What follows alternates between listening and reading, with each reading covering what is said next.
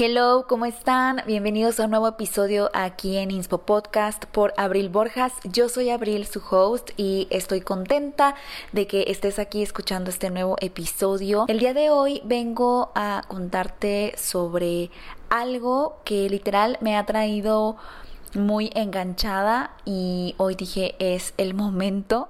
Creo que es algo que todos los seres humanos tenemos y es importante saber manejarlo porque de lo contrario puede llevarnos a la destrucción. Y es algo también que ya tenía en mente tratar en mí misma y esto de lo que te quiero hablar es sobre el ego. Hoy literal me puse a investigar tal cual qué es y cómo funciona, porque para saber manejar algo, primero hay que saber qué es y cómo funciona. Y ya con base en eso poder elaborar las estrategias para poder aprender a manejarlo. Y creo que para que nosotros también podamos saber manejar el ego, pues hay que saber de dónde se deriva, o sea, qué es y después de dónde se deriva en nuestra vida propia y pues poder ver las maneras de manejarlo, porque no es algo que desaparezca mágicamente, que se vaya a ir. Creo que como la ansiedad, como el miedo, es algo que es parte del ser humano, es parte de nosotros y es bueno hacerles espacio, hacerle espacio al ego y aprender a manejarlo para que él no nos maneje a nosotros. Entonces quiero leerte un texto que saqué de internet y al final te voy a dar algunos tips personales para que tú puedas aprender a manejar el ego, que son cosas que a mí me funcionan, que me han funcionado y que también espero que te funcionen a ti. Este texto es gran parte de su autoría de Eckhart Tolle. Él es el autor del libro del poder de la hora, que es un libro que si no has leído te lo recomiendo muchísimo, por lo que pues la gran mayoría de lo que leí en este texto me recordó a ese libro y me recordó cosas que quizá también había olvidado. Entonces es en gran parte la razón por la cual estoy grabando este episodio porque quiero escuchar este texto las veces que sean necesarias y cuando pues de plano esté teniendo como ese bajón ocasional relacionado con el ego y pues bueno también esperando que a ti te sirva, te ayude, si algo que te resuene, que lo puedas empezar a manejar, a tratar y pues el texto dice así. La mente es comparable con el océano. En la profundidad está calmado y pacífico y en la superficie está agitado y turbulento. A la profundidad de la mente se le denomina el ser. Es la esencia de todas las cosas, la energía de la cual todos formamos parte. Es el todo, o también llamado la realidad absoluta, conciencia pura o Dios. La superficie de la mente, en cambio, es el ego. ¿Qué es el ego? Es la identificación con el yo físico, mental y emocional. Es decir, cuando nos identificamos con nuestros pensamientos, cuerpo físico, el mundo que nos rodea y nuestra propia historia de vida, entonces es cuando surge un falso sentido del yo, un personaje ficticio al cual llamamos ego. Este sentido del yo se siente separado de los demás y vive en función de conceptos mentales y patrones condicionados impuestos por la familia, la sociedad y la cultura en general. El ser es lo que tú eres, es tu verdadera naturaleza, libre de conceptos, condicionamientos, ideas y pensamientos todo es el ser, nada puede existir fuera del ser. Cuando vives desde el ego, no eres, simplemente te identificas con el pensamiento. Surgen emociones y crees que lo que percibes y ves es la realidad. Cuando vives desde el ego, surgen todo tipo de ilusiones, percepciones erróneas y dolores que han permanecido ocultos en nuestro interior y que surgen a la superficie cuando se da una situación concreta en la vida. Cuando estás en el ser es cuando vives la realidad tal y como es. Esto solo es posible hacerlo en el momento presente, justo en el mismo instante, aquí y ahora. Vivir en el ser es permanecer como conciencia presente. Si te identificas con la mente, toda tu realidad será una ilusión. Son tus percepciones erróneas creadas por ti mismo a partir de un pensamiento o una emoción. Si estás en el aquí y ahora, en el ser, dejas de identificarte con la mente y fluyes con lo que es. Y cuando estás en este estado, no hay lugar para el sufrimiento ni ilusiones. Simplemente eres uno con el todo. Cuando vives desde el ego, no eres feliz, no aceptas lo que se te ha dado deseas cambiarlo, entonces pones resistencia, hay lucha interior y por tanto sufrimiento. Deseas que tu vida sea diferente de lo que es y vives infeliz. Nunca puedes encontrar la felicidad mientras vivas identificado con tu mente. Para poder encontrar la felicidad debes ir más allá, debes trascender la mente, el pensamiento y debes estar en el ser. Cuando estás en el ser, todo lo que hay en tu vida lo encuentras perfecto. No deseas que las cosas sean diferentes, pues comprendes que todo lo que es está bien, es correcto, es perfecto, tienes paz interior, no hay lucha, no hay resistencia, no hay sufrimiento ni dolor. Para encontrar la verdadera felicidad, tu atención no debe estar en la mente, debe estar en el ser, y esto solo se consigue con la práctica espiritual, meditación cada día y autoindagación. Si practicas meditación y autoindagación, al cabo de unos años habrás trascendido la mente y estarás en el ser. Entonces todo te parecerá perfecto y podrás lograr tus deseos. Este es el estado de Buda y Cristo, es el estado de iluminación. La iluminación es permanente. Es un estado que permanece todo el tiempo, siempre está ahí. Lo que sucede es que queda oscurecido por el pensamiento constante y la identificación con él. Quizá habrá unos días en los que trasciendas la mente y estés en el ser, lo veas todo bello, perfecto, sientas paz en tu interior sin ningún deseo de cambiar tu vida. Pero este estado puede durar muy poco y luego vuelvas a caer en el estado dormido en la distracción de los pensamientos. Para poder llegar a la iluminación, el estado permanente del ser, debes hacer la práctica espiritual todos los días, meditación y autoindagación. Cuando vives en una aceptación completa de lo que es, ese es el final de todo el drama en tu vida porque vives desde el ser. La mayoría de las cosas malas que ocurren en la vida de las personas se deben a la inconsciencia, son creadas por uno mismo o más bien creadas por el ego. Cuando eres plenamente consciente, el drama ya no viene a tu vida. ¿Cómo opera el ego y el drama? El ego es la mente no observada que gobierna tu vida cuando tú no estás presente, como la conciencia testigo, como el que observa. Los patrones básicos del ego están diseñados para combatir su propio miedo y su sensación de carencia. Estos patrones son la resistencia, el control, el poder, la codicia, la defensa, el ataque, etc. Algunas de las estrategias del ego son extremadamente inteligentes, pero nunca resuelven verdaderamente ninguno de tus problemas, simplemente porque el ego mismo es el problema. El ego solo puede vivir en el pasado y en el futuro. Cuando estás en el presente, en el aquí y ahora, no hay ego, solo presencia. Cuando los egos se juntan, sean en las relaciones personales, en las organizaciones o instituciones, ocurren cosas malas tarde o temprano. Drama de un tipo u otro en forma de conflicto, problemas, luchas de poder, violencia física o emocional. Esto incluye males colectivos tales como la guerra, la explotación, todo debido a la inconsciencia manifestada. Cuando te vuelves a conectar con el ser y ya no estás dominado por tu mente, dejas de crear esas cosas, ya no creas o participas en el drama. Muchos tipos de enfermedades son causados por la resistencia continua del ego que produce bloqueos en el flujo de energía que circula por el cuerpo. Debido a la identificación con un pensamiento, surge una emoción. Si el pensamiento es positivo, la emoción será de alegría, contento o felicidad. Pero si el pensamiento es negativo, la emoción será de tristeza, miedo, ira o dolor. Cuando hay emociones negativas, estas alteran el ritmo de nuestro flujo de energía vital, creando bloqueos y estancamientos, los cuales impiden que la energía vital fluya correctamente. Las energías físicas es el síntoma que nos avisa de que se ha producido un bloqueo o estancamiento de nuestra energía vital. Siempre que dos o más egos se juntan, sigue el drama de un tipo u otro, pero incluso si vives totalmente solo, puedes crear tu propio drama. Cuando sientes pesar de ti mismo, hay drama.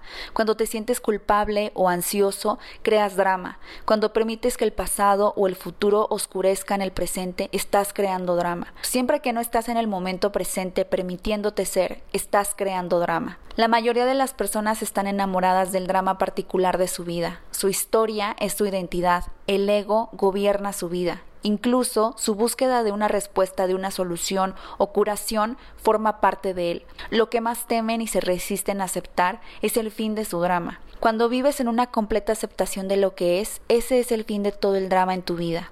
Nadie puede tener siquiera una discusión contigo. No se puede discutir con una persona completamente consciente. Una discusión implica identificación con la mente y una resistencia y reacción a la posición de la otra persona. El resultado es que los polos opuestos se energizan mutuamente. Esa es la mecánica de la inconsciencia. Cuando eres completamente consciente no hay ni ataque ni defensa. Por eso no hay drama. Cuando eres completamente consciente dejas de estar en conflicto. La mayor parte del sufrimiento humano es innecesario, es creado por uno mismo mientras la mente no observada maneje nuestra vida. Es decir, mientras estemos identificados con el pensamiento, con un sentido del yo, habrá sentimiento de una forma u otra. El dolor que creas ahora es siempre una forma de no aceptación, una forma de resistencia inconsciente a lo que es. La intensidad del sufrimiento depende del grado de resistencia al momento presente y esta a su vez depende de la fuerza de la identificación con la mente. El ego siempre busca negar el ahora y escapar de él.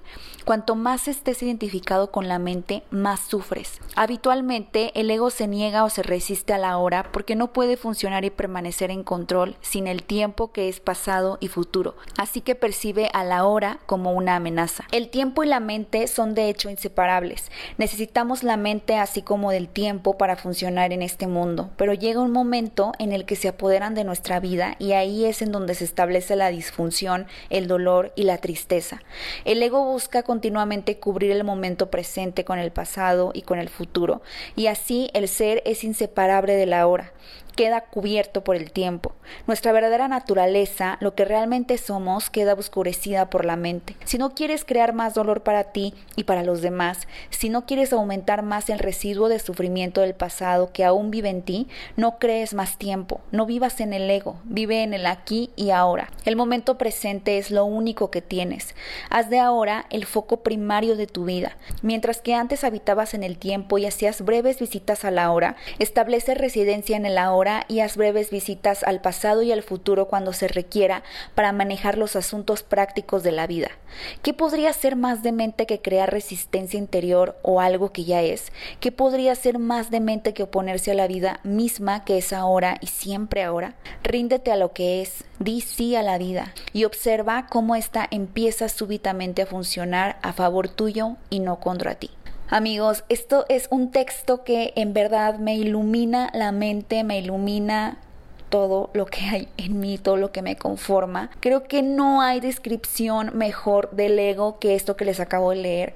Y nuevamente les digo, para saber manejar algo, primero hay que saber cómo funciona, qué es y cómo funciona. Entonces, habiendo dicho lo anterior y habiéndoles leído lo anterior, quiero darles algunos tips prácticos que son muy personales. Yo no soy psicóloga y tampoco pretendo serlo, pero tengo muchas experiencias que, o he tenido muchas experiencias que me han funcionado en la vida para poder ir subiendo de escalón en mi proceso personal y es lo que justo me gusta compartir, sobre todo aquí en el podcast, también en mis redes sociales, pero aquí en el podcast siento que es más profundo porque hay cosas que les cuento que quizá no cuento en otra red social. Así que les voy a dar tres tips prácticos para aprender a vivir en el ahora y a su vez aprender a manejar la parte del ego en sus vidas. Así es como yo lo suelo hacer. De entrada, pues bueno, les voy a dar dos tips que ya están dentro de la escritura que les leí y que es algo que dije, wow, qué, qué cool que lo hago ya desde hace un par de años y es la meditación.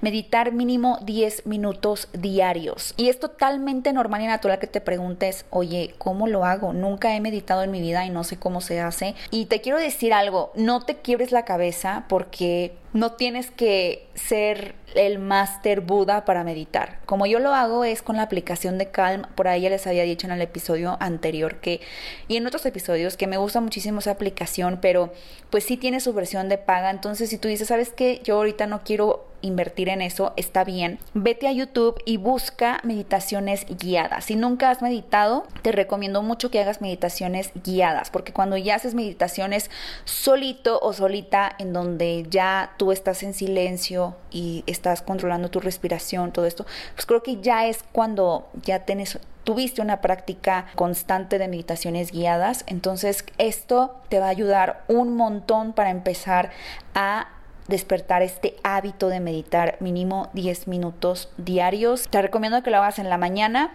pero si no, trata de no hacerlo cuando estés ya a punto de dormir porque te puedes quedar dormido y ese pues no es el fin de la meditación. El tip número dos tiene que ver con la autoindagación. Yo no sabía que existía este término, pero yo lo ligo al hábito que tengo también actualmente, que es la escritura. Yo les he platicado un montón sobre esto en mis redes sociales, tanto en TikTok como en Instagram. Yo soy fan de escribir, soy fan de la escritura porque hago diferentes tipos de escritura, tanto la sanadora como la activa, como la como la motivacional y me encanta porque soy totalmente autosuficiente con mi salud mental y emocional. Cuando tengo algún problema externo que no dependió de mí o que quizá yo no controlo, ya me es muchísimo más fácil no identificarme con esos problemas y poder manejarme a mí misma y, y saber cómo pienso, cómo actúo para poder mover los cables que tenga que mover para permanecer en un estado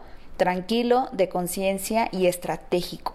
Esto es lo que a mí la escritura me ha dado. De hecho, estoy por dar un curso de escritura en el siguiente fin de semana, el sábado 22 de octubre a las 11 de la mañana, porque quiero enseñarte justo esto, cómo es que yo he llegado a este nivel de escritura, porque yo tengo escribiendo aproximadamente dos, tres años, pero venía haciendo pura escritura sanadora. Pero cuando tú llegas al grado de hacer escritura estratégica, soñadora y que también lleva crecimiento personal, porque también desahogarte es parte de tu crecimiento personal, pero cuando tú estableces metas y objetivos y usas la escritura para llegar a esas metas y objetivos para ser mejor en tu persona, todo cambia radicalmente y llegas más rápido hacia donde quieres llegar.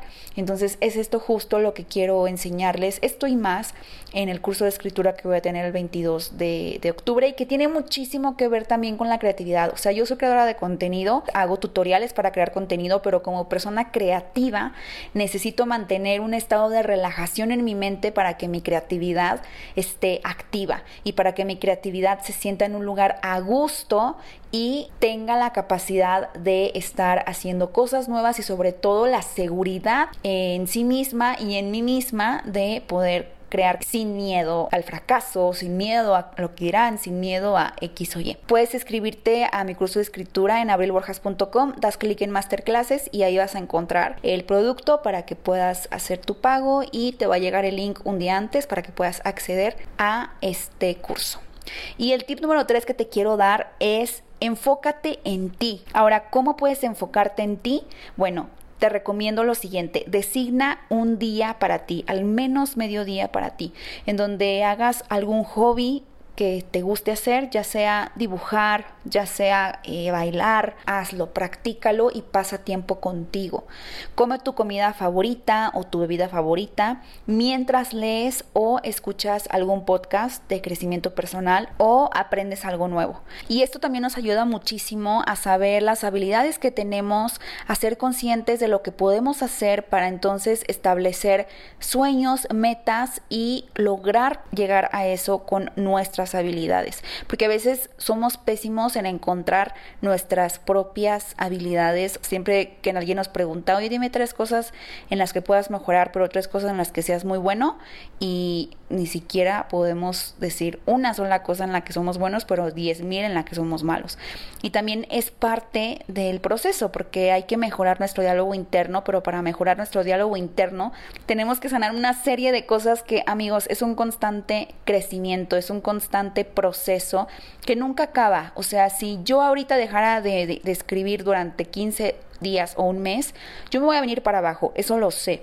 Entonces yo ya sé que necesito de la escritura para mantenerme en mi estado tranquilo y estratégico y también de la meditación. O sea, esos dos hábitos no los podría dejar ya por nada del mundo actualmente en mi vida. O sea, es una decisión que yo tomé también. Por eso es que estoy tan ansiosa de podértelo contar también a ti cómo es que tú lo puedes hacer. El punto es que también es importante ir paso a paso. O sea, no querer aborazarnos con tratar todas esas áreas de nuestra vida que necesitan atención. O sea, todo se empieza por algo y poco a poco ir avanzando. Y bueno, quiero dejarte con esto. Espero que estos tips que te di te hayan espero que el texto te haya ayudado y que ahora sepas un poco más sobre qué es el ego. Si no sabías nada al respecto, pues ahora ya sabes mucho. Si ya sabías al respecto, espero que pues esto te lo haya recordado, que te haya reafirmado qué es el ego para que lo puedas manejar en tu vida y que pues los tips que te di también te ayuden. Y pues gracias por haber escuchado este episodio. Mándame un mensaje a mi Instagram si es que se te quedó algo bueno por acá. Y pues nos escuchamos en un siguiente episodio aquí en Inspo Podcast por Abril Borjas. Adiós.